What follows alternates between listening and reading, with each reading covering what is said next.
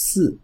用人单位的规章制度违反法律法规的规定，损害劳动者权益的。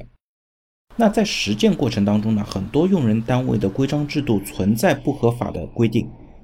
但是呢，这条的用意并不是说只要用人单位发生任何违法的行为，劳动者就可以解除劳动合同。